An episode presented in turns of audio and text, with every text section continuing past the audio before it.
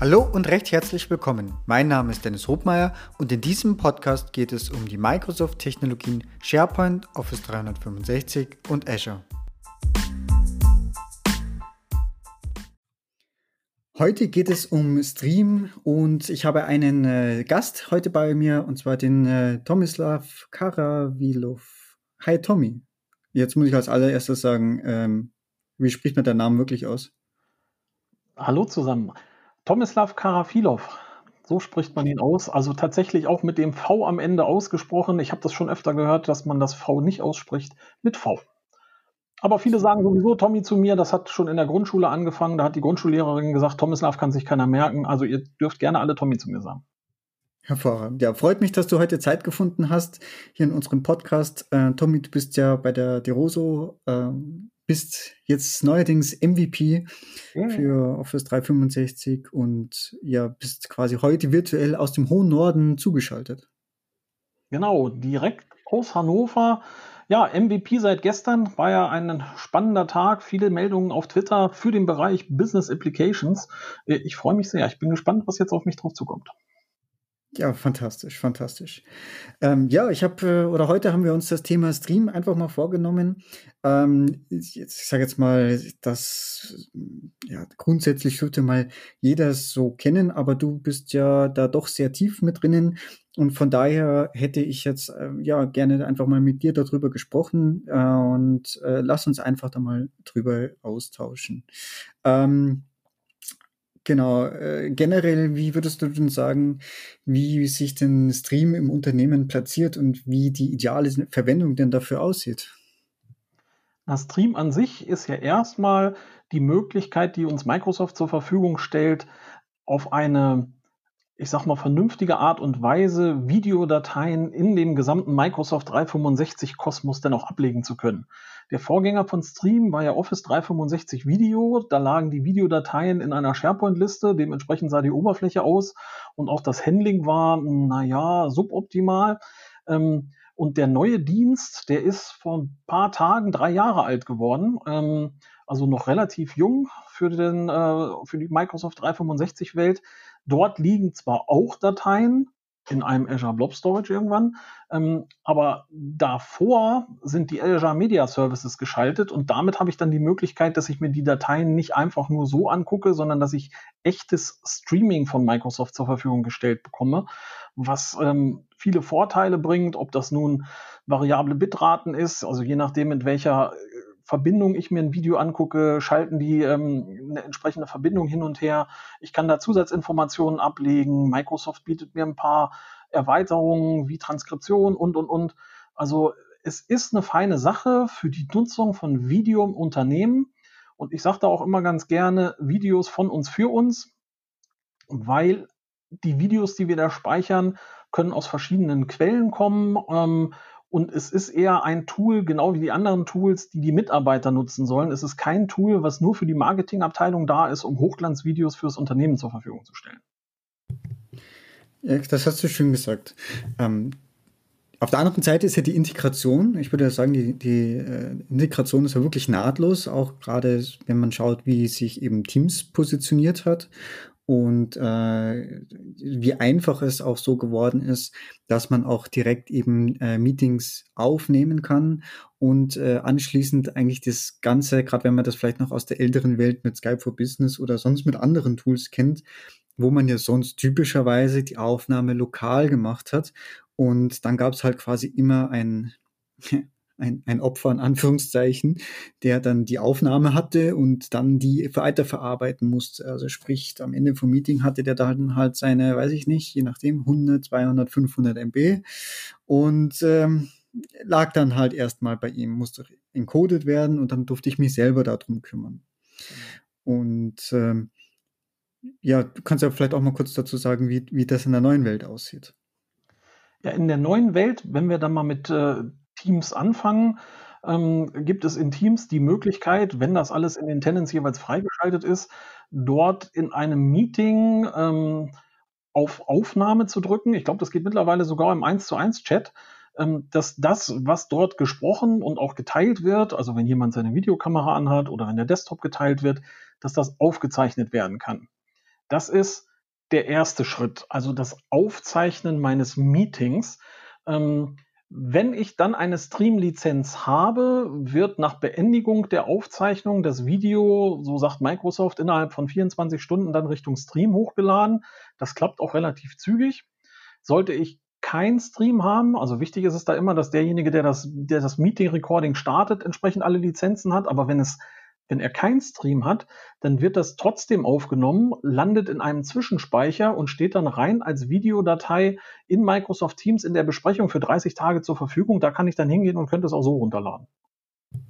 Achso, ja, genau. Das, ich, das ist ein guter Punkt, weil das habe ich schon ein paar Mal gesehen, dass sie Unternehmen, ähm, ich meine, in der großen E3-Lizenz oder auch in der E1-Lizenz ist das ja zum Beispiel mit drinnen. Ähm, ich kann mich gerne korrigieren. Wie schaut es denn das aktuell in den äh, Business Premium Lizenzen aus? Beziehungsweise das haben sie jetzt ja gerade umbenannt. Das sind jetzt, glaube ich, die Microsoft 365 äh, Business Lizenzen. Äh, ich glaube, wenn ich mich dunkel erinnere, wurde auch angekündigt, dass Stream dort auch verfügbar sein, werden soll. Äh, so. Ist das gerade der Fall? Ja, es ist, es ist auch in den, ähm, in den Business-Lizenzen verfügbar. Die genaue Lizenzübersicht kann man sich bei Microsoft in den Stream Docs ganz gut angucken, aber prinzipiell ist es da auch verfügbar. Okay, äh, genau. Aber was ich eigentlich sagen wollte, ist, dass manche Unternehmen äh, zum Beispiel die E3-Lizenz haben und halt nur ein Subset von Unterlizenzen letztendlich aktivieren. Und äh, da muss man natürlich dann für die Funktion schon darauf achten, dass da auf Stream dann freigeschaltet ist. Weil sonst komme ich genau in dieses Szenario rein, was du da beschrieben hast. Genau.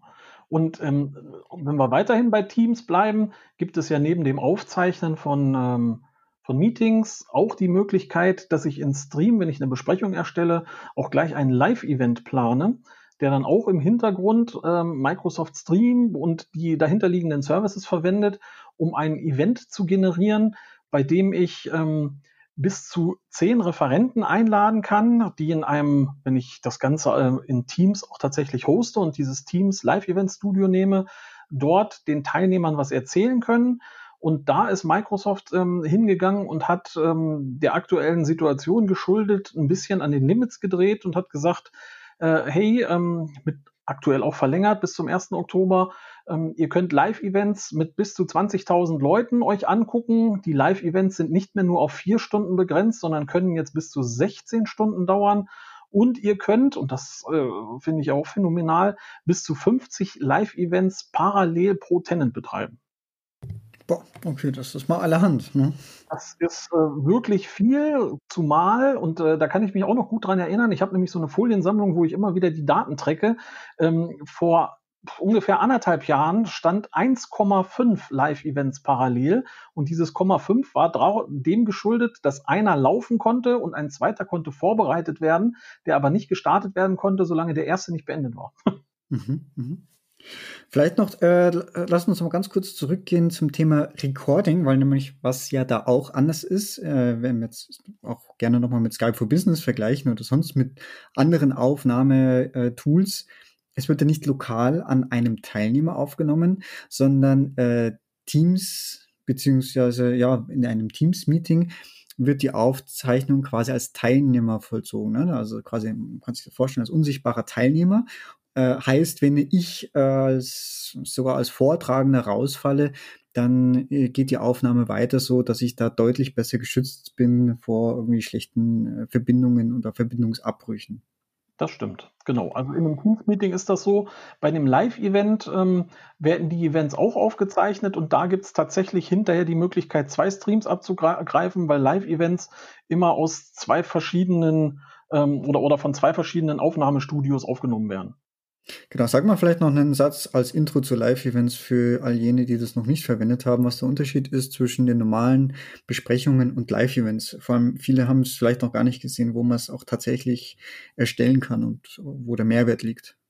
Also der große Unterschied zu Meetings, also dem, wo ich wirklich mit Leuten spreche, wo jeder sein Mikro aufmachen kann, wo auch jeder seine Kamera anmachen kann, auch da sind ja die Limits mittlerweile erhöht.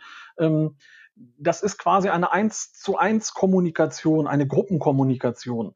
Bei einem Live-Event kann ich mir das vorstellen, dass ich tatsächlich eine Sendung produziere, wo ich ähm, Leute habe, die Content für ganz viele andere Leute zur Verfügung stellen und es ist ein Broadcasting, es ist ein Senden von den Produzenten Richtung den Teilnehmern. Ähm, und das Einzige, was es an Rückkanal gibt, ist die Möglichkeit, eine textuelle QA-Session aufzumachen, wo die ähm, Teilnehmer Fragen einposten können und ähm, dann äh, von den Redakteuren Leute darauf antworten können. Das Ganze hat einen kleinen Nachteil. Ähm, das Ganze hat eine Verzögerung von 30 Sekunden. Sprich, ähm, wenn die Referenten vorne etwas sagen, kommt das bei den Teilnehmern, bis das überall durchgelaufen ist, ähm, in etwa mit 30 Sekunden Verzögerung an, sodass man da nicht den direkten 1 zu 1 Kontakt hat. Aber das ist auch nicht Sinn und Zweck der Sache. Ich kann einfach eine große Anzahl von Leuten mit meinem Programm bespielen. Und das finde ich eigentlich eine feine Sache. Okay. Das heißt, die Besprechungen sind eigentlich, äh, oder die, die, das Team-Meeting ist eigentlich wie die Besprechung in dem Besprechungsraum und das andere Live-Event ist ein Rockkonzert. Ja, genau. Noch ganz kurz im Hintergrund weiter, weil ich hatte nämlich mal einen Stromausfall, da war ich als äh, Redakteur weggebrochen und äh, die Aufzeichnung und das ganze Broadcasting lief weiter. Ist eben Cloud-Technologie. mhm. Ja, perfekt, super. Jetzt haben wir da schon mal einen ganz guten Überblick und auch ein paar äh, Fakten und Daten, die vielleicht für die einen oder anderen hoffentlich neu sind. Ähm, was hast du denn sonst noch so an, an Neuerungen vielleicht eingepackt, was äh, so sich in letzter Zeit getan hat?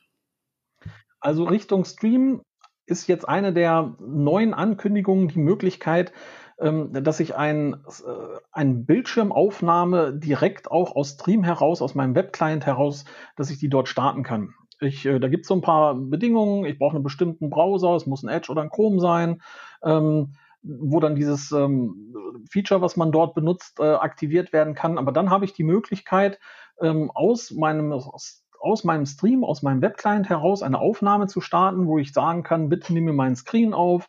Man kann unten noch definieren, welches Mikro, welche Kamera genommen wird. Ich kann mich also quasi selber mit einblenden. Und das Ganze funktioniert aktuell bis zu 15 Minuten. Danach wird das Video zu Stream hochgeladen, steht erstmal mir als Aufnehmenden zur Verfügung. Und danach kann ich gucken, packe ich das, ordne ich das noch anderen Kanälen zu, ordne ich das noch anderen Gruppen zu. Ähm, da bin ich relativ frei ich finde es ganz gut, dass die Funktionalität so drin ist, weil viele Leute sich eben dann nicht dran wagen, mit anderen Tools ihr Screen Recording zu machen. Ob man jetzt mhm. nur nimmt wie ein OBS oder es gibt ja auch ein Screen Recording, das in PowerPoint drin ist oder, oder, oder. Ich finde es eben ganz gut, dass man die Hürde relativ einfach macht und es den Nutzern ermöglicht, eigene Aufnahmen zu fertigen. Okay, prima. Das heißt, der Use Case könnte zum Beispiel einer sein, dass ich äh, interne Trainingsvideos erstelle, weiß ich nicht, wie starte ich mein Outlook? Zum Beispiel, oder wenn ich eine Entwicklungsabteilung habe, hey, wie präsentiere ich am Sprintende innerhalb von einem 3-Minuten-Video ungeschnitten, unbeschleunigt einfach meine Ergebnisse? Also kleine Videosnippets, die man im Unternehmen verteilen kann, auch wieder Videos von uns für uns. Auch da muss man nicht irgendwie ein großes äh, Layout vorneweg machen und Musik drunter legen und schneiden und und und, sondern äh, man nimmt das auf und nach ein bisschen Übung, glaubt mir, nach ein bisschen Übung klappt das eigentlich auch ganz gut und man braucht nicht diesen ganzen Nachbearbeitungskrempel zu machen. Ähm, das geht auch so.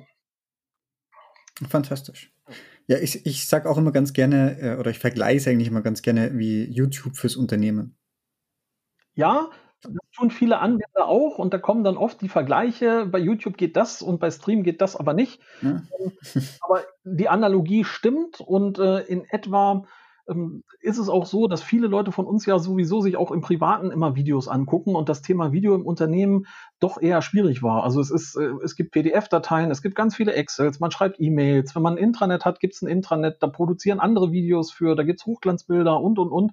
Aber wenn ich als ähm, Mitarbeiter einer Firma mal ein Video aufnehmen wollte, ähm, fehlten mir vielleicht die technischen Möglichkeiten, die mittlerweile da sind. Wir haben leistungsfähige Laptops, wir haben Webcams, wir haben Handys, es gibt auch eine mobile Stream-App, mit der ich viele Sachen aufnehmen kann. Ähm, die Hürden sind relativ gering, aber, und da muss ich auch immer wieder ähm, einen Finger heben und darauf hinweisen, werdet euch klar oder sprecht mit Leuten in der Firma, was ist erlaubt, was ist nicht erlaubt, was geht, was geht nicht. Ähm, man kann in Stream dort eine Unternehmensrichtlinie hinterlegen. Das ist gar nicht das Wichtige, sondern das Wichtige ist, dass man sich überhaupt Gedanken über eine Unternehmensrichtlinie macht, sprich, was ist erlaubt und was ist nicht erlaubt. Mhm.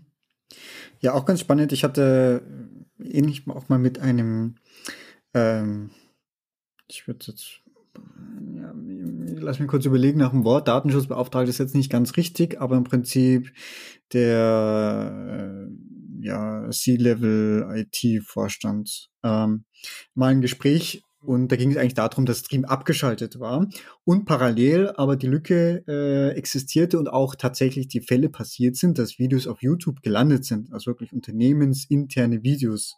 Mhm. Und äh, als man das aufgezeigt hat, dann war auf einmal klar, dass es ja durchaus sinnvoll ist, dass man Stream auch im Unternehmen in der eh schon da gewesenen Office 365 Plattform auch aktiviert. Genau. Also bei den richtigen Lizenzen ähm, ist auch schon Speicherplatz mit bei. Man kriegt 500 Gigabyte, die Microsoft einem zur Verfügung stellt. Nein, man kann da nicht wochenlang 4K-Videos hochladen. Irgendwann ist das natürlich voll. Ähm, aber es gibt doch den einen oder anderen Anwendungsfall und genau so wie du es beschreibst, äh, habe ich es auch schon überlegt, dass Leute einfach, weil sie es nicht wussten, äh, schon den Gedanken hatten, ich würde gerne ein Video machen, aber nicht, wie es dann weitergeht und es deswegen gelassen haben, was ich immer sehr schade fand. Und da hilft Stream eigentlich mhm. in vielen Dingen. Mhm. Genau. Super. Hast du noch äh, neue Funktionen, die äh, sich so in den letzten Monaten dazugekommen sind? Ja, ganz aktuell und ganz frisch ist äh, die Geräuschunterdrückung, die Microsoft eingebaut hat. Also sie, es gab früher eine Funktionalität, da hat Microsoft das Video analysiert, das Videobild und hat versucht äh, rauszufinden, ob es denn zu bestimmten Zeitpunkten Gesichter gibt. Das war diese Personensuche, äh, um dann unterhalb des Videos einzublenden, ah, von dann bis dann hat die Person gesprochen und von dann bis dann hat die Person gesprochen. Das war dann nicht die Person mit Namen aufgelöst zu dem AD-Account, sondern man hat einfach aus dem Video dann ein kleines Bild extrahiert, hat es daneben angezeigt. Da waren keine Namensinformationen und nichts anderes. Das hat Microsoft leider abgekündigt, rausgenommen und deaktiviert. Mhm. Dafür okay. die AI-Geschichte mit der Geräuschunterdrückung. Wenn ich also irgendwo bin, wo ich eine laute Umgebung habe, kann ich hoch, äh, kann ich, wenn ich ein Streamvideo hochgeladen habe, in den Einstellungen sagen, hey, lass doch mal den Ge äh, Geräuschfilter drüber laufen und dann kriege ich eine eigene Audiospur, wo ich die Geräusche rausgefiltert habe und die Sprache etwas hervorgetan habe. Soll ganz gut funktionieren, läuft in meinem Tenant leider noch nicht und ähm, ganz witzig, wenn man dann im Troubleshoot von Microsoft guckt, steht, ja, das ist uns bewusst, wir wissen nicht, woran es liegt. Also solltet ihr das bei euch im Tenant haben, schaltet es mal ein, guckt euch das an. Es gibt unten im Videoplayer so ein kleines neues Symbol, wenn das da ist, läuft's. Mhm, okay. Ja, sehr spannend, sehr spannend. Ähm, zumal ja eigentlich gerade das Thema Noise Cancelling, äh, das ist ja vielleicht nicht direkt Noise Cancelling, Noise Reduction hast du das ja genannt, ähm, aber ja eigentlich äh, bereits, wenn man es ab Aufnahme ja sonst mit, nur mit teurer Hardware entsprechend funktioniert. Genau. Ansonsten gibt es, da möchte ich auch ganz gerne darauf hinweisen, es gibt ja die Mobile-App, die gibt es sowohl für iOS wie auch für Android. Da sind ähm, Funktionalitäten hinzugekommen, dass man jetzt nicht nur ein Video aufnehmen kann, sondern dort auch viele Dinge einfügen kann. Emojis, Pfeile, Grafiken, man kann zwei, drei Aufnahmen machen, kann die zusammenschalten. Also auch da zur Aufnahme von Videos, wenn es nicht unbedingt Desktop-Videos sind, sondern wenn man vielleicht mit einem Kollegen zusammen mal so ein Interview simulieren will oder, oder sowas, äh, kann man durchaus die Mobile-App benutzen, nimmt das Ganze auf und dann wird es direkt nach Stream hochgeladen ich dachte erst, das ist eine Spielerei, weil das doch mehr diesen Social Media Spielcharakter hatte. Aber ein paar von den Dingen kann man ganz gut einsetzen und ähm, es macht Spaß, damit einfach umzugehen. Mhm, okay, perfekt. Wie schaut denn das eigentlich gerade mit dem Thema Untertitel aus? Weil da gab es ja mal das äh, Thema Live Capturing. Äh, soweit ich das weiß, war das zu dem Zeitpunkt, wo ich es angeschaut habe, war das auf Englisch. Das heißt, äh, ich, wahrscheinlich vermische ich es jetzt aber auch mit äh, Transkribierung. Das heißt, dass meine gesprochene Sprache automatisch in Text umgewandelt wurde. Ähm, welche Sprachen werden denn da aktuell unterstützt? Also tatsächlich gibt es da zwei Dinge. Fangen wir mal mit dem Transkript an. Beim äh, Transkript hat Microsoft mit Englisch und Spanisch gestartet. Ähm, relativ am Anfang und jetzt aber doch seit äh, ein paar Monaten ist auch Deutsch plus, äh, ich glaube, fünf oder sechs noch weitere Sprachen aktiviert. Und da funktioniert es so, wenn ich das Video hochgeladen habe und habe die Videosprache definiert, dann auf Deutsch und in dem Video wurde auch tatsächlich Deutsch gesprochen, kriege ich ein relativ gut annehmbares Transkript, das ich ähm, beim Video mir angucken kann. Ich kann, wenn ich dann das Video äh, innerhalb des Stream Web Clients aufrufe, kann ich das Transkript auch durchsuchen. Also falls ich ähm, innerhalb des Videos wissen will, ach, da wurde ja mal irgendwas zu irgendeiner Produktionsanlage gesagt oder zu dem Thema oder zu dem Thema, ähm, dann kann ich da auch hinspringen. Im Laufe der letzten Monate sind allerdings von Microsoft ein paar Funktionalitäten in Stream abgeschaltet worden, um Rechnerkapazitäten zu sparen. Äh, weiß ich nicht genau, aus bestimmten Gründen, sodass die Transkriptdurchsuche aktuell in der globalen äh, Streamsuche nicht drin ist. Aber mhm. es ist da, es wird analysiert, auch wenn es im Moment ein bisschen länger dauert, bis das Transkript da ist. Und dann habe ich wirklich die Möglichkeit, ja, mit Suchbegriffen durch mein Video durchzugehen. Und das finde ich. Mhm. Ja, spannend. Äh, allein schon die Tatsache, dass eigentlich ein Untertitel drinnen steht, weil gerade wenn man irgendwo in Umgebungen ist, wo es entweder laut ist oder man leise sein muss und eben nicht den Lautsprecher einschalten muss, dann ist es oft der Beitrag und das Video als solches interessant und da reicht dann auch einfach der Untertitel, der angezeigt wird. Das habe ich auch schon selber auch schon feststellen dürfen. Und Untertitel, man kann auch noch weitere Untertitel in vielen Sprachen dazu bauen, aber das Transkript ist eben ein von Microsoft automatisch erzeugte Datei und die kann ich dann nehmen. Ähm, ich habe bei mir in meinem GitHub auch ähm, ein PowerShell-Skript, das mir dann alles Mögliche da rausschmeißt an, an, äh, Informal an Steuerungsinformationen, sodass ich entweder mit einem Übersetzungsprogramm oder einfach mit einem Übersetzer mir das in eine andere Sprache übersetzen kann. Ähm, dann baue ich das wieder zurück in ein Transkript ähm, und kann dann eben neben Deutsch und Englisch auch noch andere Sprachen anbieten. Und das funktioniert auch im, äh, in der Mobile App. Also wenn ich ein Video nehme, wo ich Untertitel habe und habe das runtergeladen, in der Mobile App geht es ja auch offline, ähm, kann ich auch in der Mobile App auswählen, hätte ich gerne den Untertitel oder den Untertitel in der Sprache. Mhm. Cool, super. Apropos Blog, das ist äh, sicherlich ein, ein guter Hinweis. Wir werden mal am Ende vielleicht äh, dann nochmal auf das Thema zurückkommen, wie man dich auch kontaktieren kann. Gerne. Mhm. Äh, genau, was gibt es denn gerade sonst noch irgendwie so brennende Themen äh, aus der Community, wo du sagst, das ist vielleicht äh, jetzt hier noch erwähnenswert? Also brennende Themen aus der Community. Ich gucke mir äh, die Tech-Community an, wo einfach Fragen reinkommen. Ähm, wo aktuell Teams, äh, Teams Stream ein bisschen nicht ganz so gut aufgestellt ist, ist alles, was mit, mit Retention zu tun hat. Also gibt es Retention Policies? Wer kümmert sich eigentlich darum, wenn meine ganzen Teams-Aufzeichnungen in Stream landen, dass man die löscht?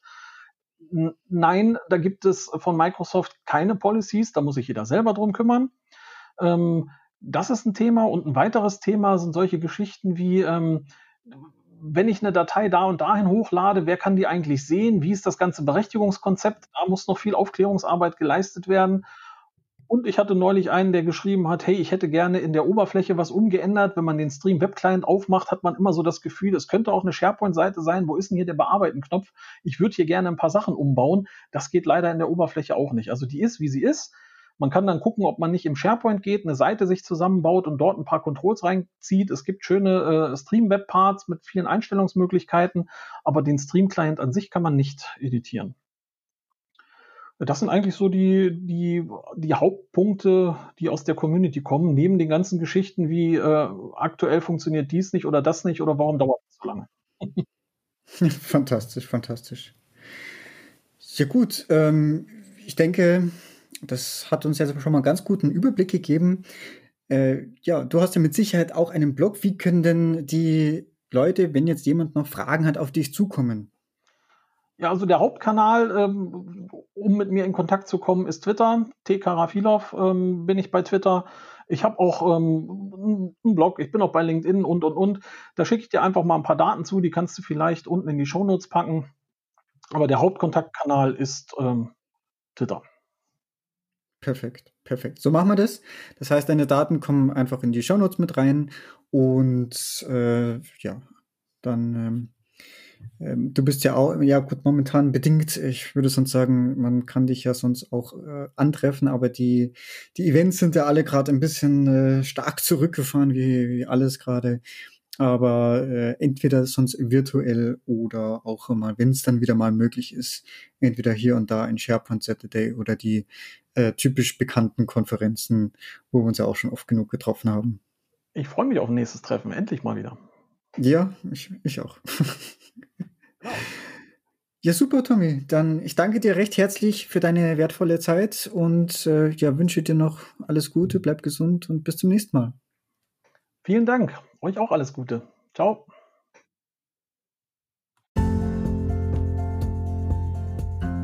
So, das war's schon wieder. Vielen Dank fürs Zuhören und ich hoffe, dass auch in dieser Folge wieder etwas Neues für dich dabei war und du etwas lernen konntest. Wenn du Feedback hast, freue ich mich ganz besonders und du kannst es mir über die verschiedenen Kanäle mitteilen. Wenn euch dieser Podcast gefällt, ist meine größte Belohnung und Motivation eine 5-Sterne-Bewertung bei iTunes. Ich danke euch und bis bald. Tschüss.